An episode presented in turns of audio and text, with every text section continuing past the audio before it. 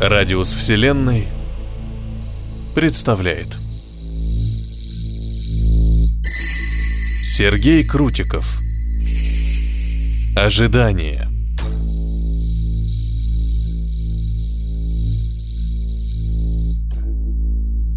Что может быть хуже смерти? Ожидание ее.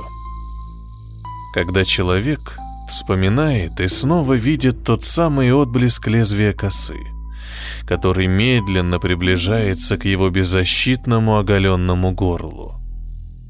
С самого рождения смерть замахивается над каждым из нас, и лезвие ее инструмента, как скальпель в руках опытного хирурга, касается плоти человеческой жизни строго в определенном месте и в назначенный час. Каждый год Каждый день, каждую секунду это лезвие неумолимо опускается все ниже и ниже, и однажды, когда время настает, мы ощущаем ледяное прикосновение стали, которое вмиг отсекает наше будущее от такого свежего и еще пульсирующего настоящего.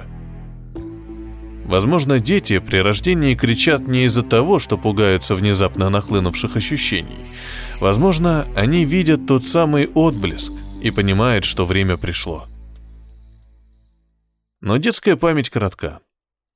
Проходят годы, десятилетия, прежде чем человек снова замечает это смертоносное лезвие и вспоминает ощущения, которые он испытал, когда его личные пески времени только начали свой монотонный и безжалостный отчет.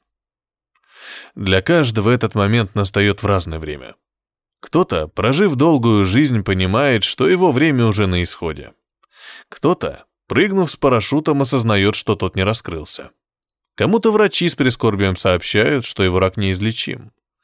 А кто-то, однажды заметив стальное лезвие косы, всю жизнь находится в постоянно угнетающем истошном страхе. Страхе неминуемой смерти.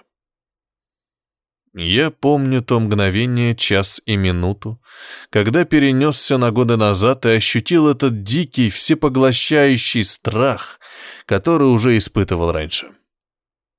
Тогда, еще не осознавая этого, я уже был ослеплен, и последние песчинки времени стремительно заскользили по стеклянным стенкам моих личных песочных часов. 12.01 в этот день, а если быть точным, то в полдень, я не фонтанировал, как сейчас, разнообразными эпитетами и не зарывался в мягкую вату философии по самые уши. Моя жизнь была полна до краев, но в то же время совершенно пуста. Все мое естество было подчинено одному единственному закону — время — деньги.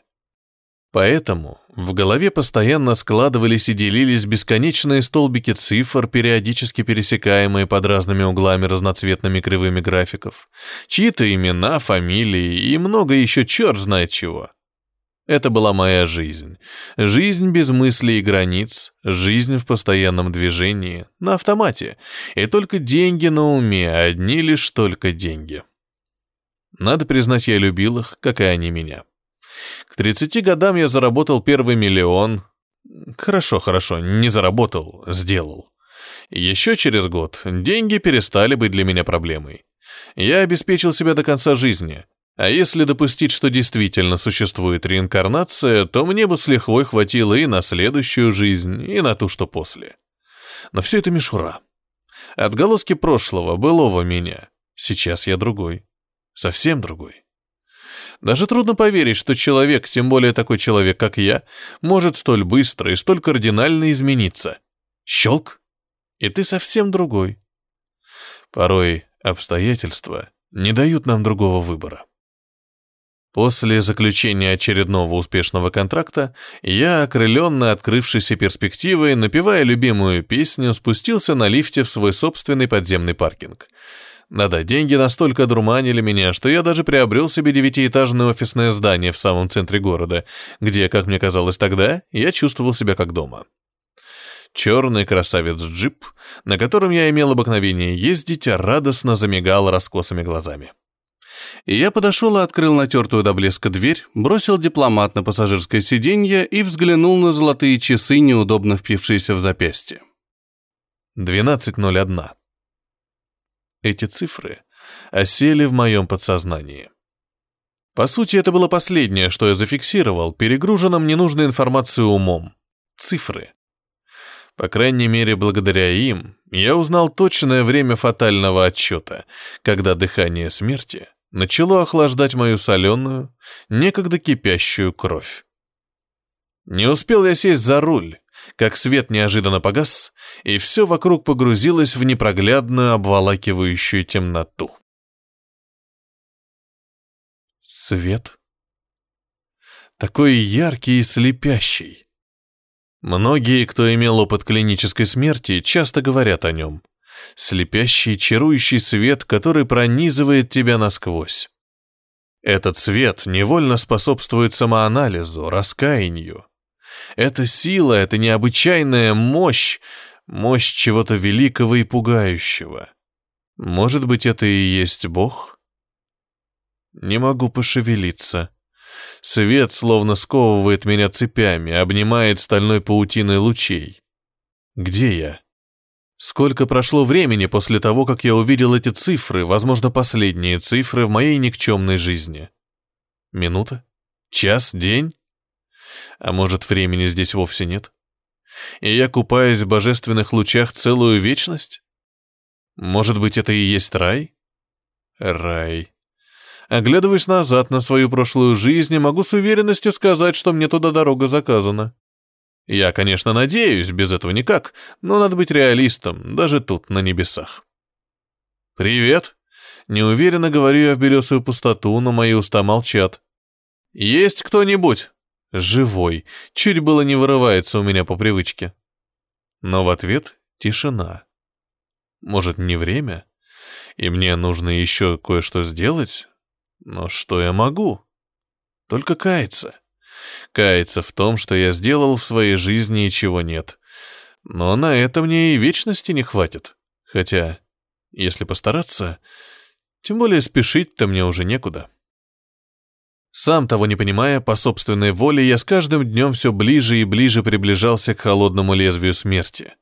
Возможно, я бы не оказался здесь и сейчас, если бы моя голова не была занята безумной жаждой денег, погоней за бумажками, этаким вечным спринтом длиною в жизнь, с призом в виде красивой медали с надписью «Посмертно», вручаемой за финишной чертой.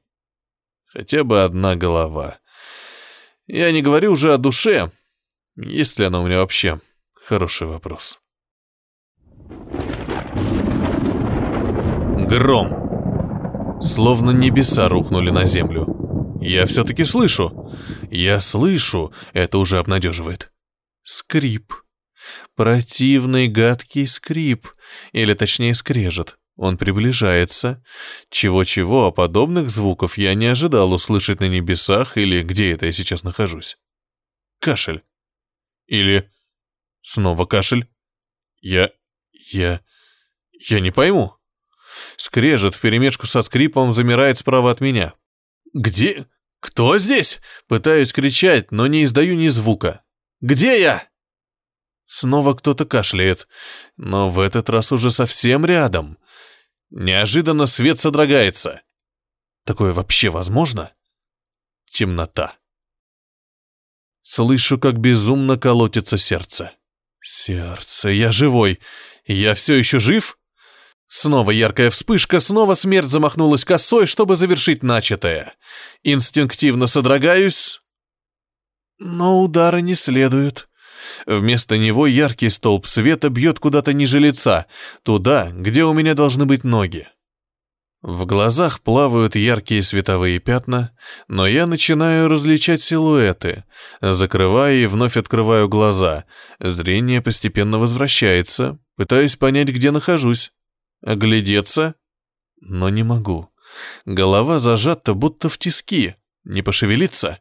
Начинаю что-то чувствовать, или мне кажется, что-то непонятное, отдаленное. Боль. Да, похоже на нее, но словно далеко, очень далеко. Затылок, поясница, губы, вкус. Соленое, что-то во рту. Пытаюсь выплюнуть, но не могу.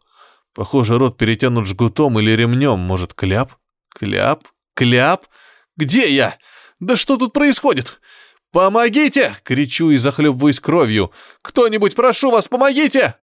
Но в ответ один лишь кашель справа от меня. Пытаюсь встать, но тело судорожно напрягаясь почти не шевелится. «Нет!» — снова пытаюсь выпутаться из закутавших меня сетей. «Нет!» Удается слегка повернуть голову направо, совсем чуть-чуть. Зрение почти вернулось. Потолок, плитка или это пол? Столб света бьет из огромной плоской лампы, похожей на белую, местами ржавую шайбу. Совсем рядом у самой головы стоит какой-то железный столик или тумбочка. Едва вижу край, маленький уголок, но мне хватает этого, чтобы содрогнуться от ужаса. Вижу зубцы. Стальные зубцы, как у пилы. Где я, черт возьми, нахожусь? Это что, больница? Но почему я тогда не вижу докторов? Да что тут, твою мать, происходит? Чья-то рука на мгновение тенью проскальзывает перед глазами, и тут же столб света ударяет прямо в лицо. «Нет!» Я содрогаюсь всем телом, пытаясь сопротивляться из последних сил. «Нет!» Путы больно впиваются в щиколотки, запястья, плечи, резкая давящая боль. «Ха?» С легким удивлением кто-то произносит справа от меня. Я замираю. «Кто вы? Что вы хотите сделать со мной?» Снова захлебываясь кровью и лишь едва слышно мычу. «Помогите! Помогите!» Боль. Что-то вонзилось в руку в изгибе локтя. Снова этот кашель. Запах спирта. Что-то холодное касается того места, где только что меня обожгла боль. Шаги. Столб света возвращается на ноги. И опять эти плавающие пятна перед глазами. Но теперь они не растворяются, отдаляясь и пульсируя, а начинают разрастаться, застилая все вокруг. Стук моего сердца, некогда безумный, успокаивается. Молоточки постепенно стихают в висках. Нет. Я уже с трудом цепляюсь за мысль, сознание стремительно покидает меня. Прошу вас, только не это. Свет. Такой яркий свет. Но он уже не слепит. Спокойствие. Я полностью спокоен. Потолок. Старая потрескавшаяся плитка. Встаю. Страха нет. Я умер? Кашель за спиной. Резко оборачиваюсь на звук. Стоит человек. На нем синий халат, фартук и перчатки. На голове белая шапочка, медицинская маска на лице. Не могу разглядеть его глаз. Человек подкатывает огромный железный шкаф, в нем вмонтирован монитор. Разнообразные лампочки, кнопки. Двигается человек неспешно, размеренно, будто ему это не впервой. Что-то нажимает на шкафу, Достает моток проводов с круглыми белыми присосками, проворно разматывает и идет ко мне.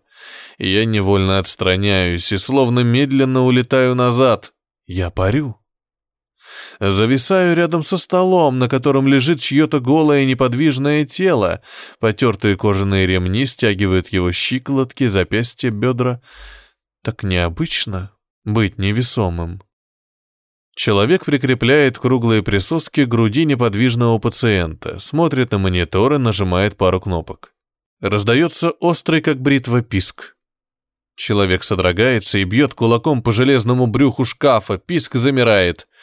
Вместо него начинает пульсировать сигнал аппаратуры, снимающий жизненные показатели пациента.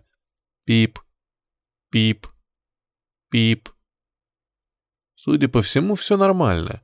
Человек согласно кивает и подходит к небольшой железной тумбочке, что стоит у изголовья стола. Неожиданно я подлетаю ближе. Стоит только подумать.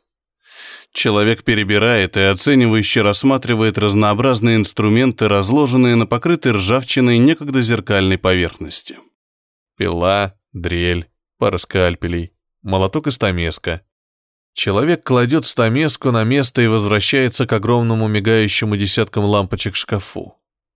Он достает прозрачную пластиковую маску для наркоза, графированная трубка от которой соединяется с подобием аппарата искусственной вентиляции легких, Подходит, расстегивает ремень, фиксирующий голову, и вынимает изо рта насквозь пропитанной кровью валик бинта. Не церемонясь, бросив его на пол, вытирает испачканную в крови руку о фартук и надевает пластиковую маску на лицо пациента. Я подлетаю ближе, меня словно притягивает это лицо. Почему? Человек разминает шею, подходит к белой шайбе лампы, нагнувшейся над операционным столом, и регулирует направление светового столба. Лампа скрипит и с трудом поддается. Это лицо... Его черты кажутся мне знакомыми.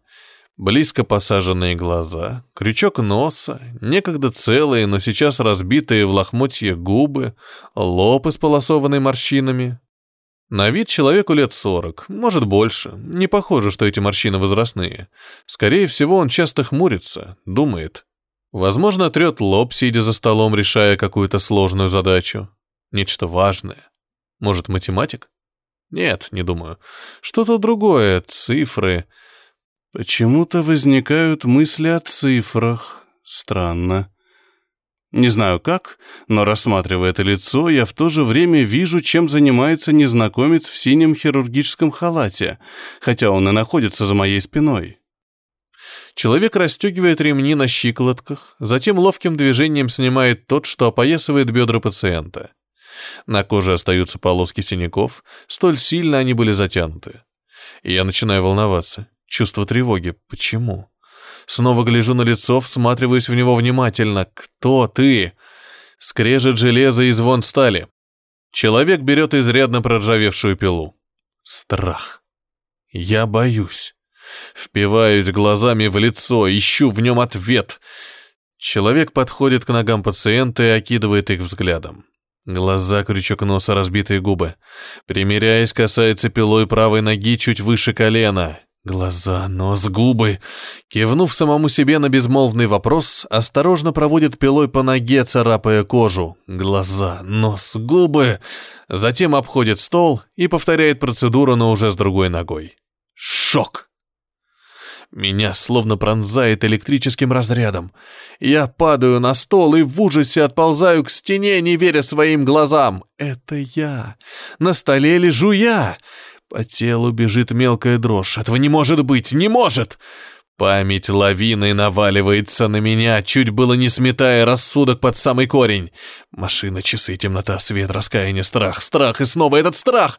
Я судорожно дышу, вжимаясь сильнее в стену. «Я умер? Я уже мертв?»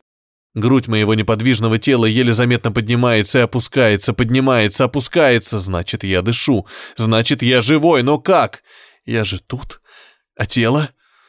И словно гром среди ясного неба приходит понимание. Об этом рассказывают многие. Очень многие, но где же тогда она? Где же? Судорожно опускаю взгляд и вижу, что со страхом искал. Нить Тонкая серебряная нить, идущая от моего живота к телу, лежащему на столе. Это невозможно. Все, что говорят люди, все эти книги и фильмы, это невозможно, но это есть. Я вижу это сам, прямо сейчас. Мои руки дрожат. Я медленно поднимаюсь на ноги. Теперь я уже не парю в невесомости, как минуты ранее. Я словно такой же, как и в теле. Только ничего не болит, ничего не чувствую, лишь страх. Дикий животный страх. Серебряная нить содрогается, словно тело, лежащее на столе, пошевелилось, но оно неподвижно. Снова легкая рябь волной проходит по нити и исчезает у меня в животе. Я смотрю на свое тело. Свое тело. Медленно подхожу к столу. Ремни еще стягивают запястья и плечи. На ногах, чуть выше колен, неглубокие, но четко различимые царапины-насечки. Кашель. Содрогаюсь и вспоминаю о человеке в хирургическом халате. Как я мог о нем забыть? Человек кладет пилу на стол и, приподняв правую ногу моего неподвижного тела, накладывает ближе к паху резиновый жгут. Его движения быстрые и отточены. Затянув, насколько это возможно, жгут, человек вытирает тыльной стороной ладони вспотевший лоб и берет пилу. Что он собирается делать? Что? «Нет, прочь!» — кричу и бросаюсь к человеку. «Нет!» Я подбегаю и хочу выбить пилу из рук, но прохожу сквозь него. «Как? Это же... Я бью еще раз, но опять безрезультатно. Я невесом и нематериален. Я душа. Меня нет. Нет уже там. Человек прикладывает пилу к ноге в том самом месте, где ранее нанес насечку, и нажимает на нее, что есть силы. Ржавые зубцы вгрызаются в мою плоть, разрывая ее. Кровь из порванных вен и капилляров орошает красным ручьем хирургический стол и стекает на холодную плитку пола, согревая ее. Меня охватывает ужас. Серебряная нить конвульсивно содрогается в унисон с движениями человека в синем, уже окровавленном фартуке. Боже мой! Я отшатываюсь назад и натыкаю спиной на стену.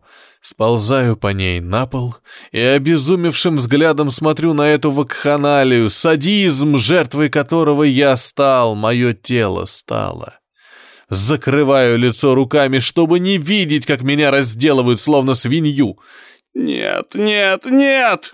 Это сон. Мне все это снится. Меня спасут. Спасут. Я же глава целой корпорации. Меня должны искать. Убираю руки. Но снова эта картина, сгорбившаяся фигура методично орудует пилой. За что? За что со мной так? Впиваясь руками в волосы, пытаюсь вырвать их, но не чувствую боли. Душу рвет на куски от беспомощности. Хруст! Хруст моих костей. Тошнит и хочется вырваться, но не получается. Противный ком застревает в горле. Лужа крови на полу, Красный дождь капает со стола. «Ты ублюдок!» — кричу я в сердцах и вскакиваю на ноги. «Прочь! Я сказал, прочь от меня!» Я бросаюсь на синюю фигуру, но снова пробегаю сквозь нее, сквозь стол и мое тело. «Прочь!» Со злостью бью ногой в железный шкаф, но проваливаюсь в него и беспомощно падаю на пол. Руки дрожат от ярости, но я не могу ничего поделать. Я не могу ничего. Слезы подступают к глазам, смесь страха, ярости и отчаяния. Сижу на полу в луже собственной крови. Встаю на колени и пытаюсь увидеть отражение в красном соленом зеркале плитки. Вижу потолок, операционный стол, расходящиеся круги от падающих капель кровавого дождя, но не себя. Меня нет. Меня больше не существует. Смерть безжалостно рубит меня косой, словно топором. Ноги, руки, уши, язык. А я беспомощно сижу на полу. Просто сижу и смотрю. Вот так. Тупо сижу. Серебряная нить становится все тоньше и тоньше. Что будет, когда она совсем исчезнет? Я перестану существовать? Превращусь в ничто? Скоро я получу ответы на все мои вопросы, очень скоро. Но я еще тут, я все еще есть. Кто этот человек? Почему он сделал это со мной? Он один из многих, кто желает отомстить за то, что я раздавил их на своем жизненном пути? Или же я оказался не в том месте, не в то время, и выбор безумного маньяка пал на меня? Но почему именно я? За что? Жизнь, словно кино, прокручивается перед моими глазами. Детство, школа, институт, армия. Лихие девяностые, когда я с другом провернул первую аферу и понял, что остался чист перед законом. Заводы, взятки, мафия, угрозы конкурентов, ментовская крыша и деньги, много денег. Смерть друга, который повесился у себя дома на Рублевке, написав предсмертной записке, что просто устал жить. И снова деньги, деньги, одни лишь только деньги. Сколько же я совершил. Сколько людей разорил, сколько из них последовали примеру моего друга. Что я наделал? Я спрашиваю, за что он со мной так? Ответ прост, как две копейки. За все! Вся моя жизнь была хождением по головам. Вся моя жизнь была концентрацией корысти, жажды наживы и алчности. Я заслужил свою судьбу. Я заслужил такую смерть. Свет. Ярко-белый свет. Но он не слепит. Он обволакивает. Я лечу. Парю в невесомости. Страха больше нет. Лишь спокойствие и абсолютная гармония. Пустота. Ожидание подошло к концу. Последняя песчинка соскользнула по стеклянной стенке моих личных песочных часов и растворилась в бесконечности. Так хорошо. «Разряд!» Где-то вдалеке слышится голос, или мне показалось. «Еще раз! Разряд!» Голос начинает быстро приближаться, меня словно куда-то засасывает. «Держись! Ты сможешь! Разряд!» Громкий шум в ушах и непонятная вибрация. «Есть пульс! Он живой!» «Живой!» «Боль! Дикая, невыносимая боль раздирает мое тело!» «Я живой!» Темнота. Медленно открываю слипшиеся от крови глаза. «Почему?» Произношу лишь одними губами. Свет кинжалом пронзает голову. «Как же мне больно!» «Почему?» Что может быть хуже смерти? Ожидание ее? Сомневаюсь. Хуже всего, когда она распахивает дверь, врывается внутрь, изрубает тебя на куски, превратив в человеческий пенек и выходит на лестничную клетку покурить. А ты лежишь и думаешь про себя. Прошу тебя, вернись скорее, вернись.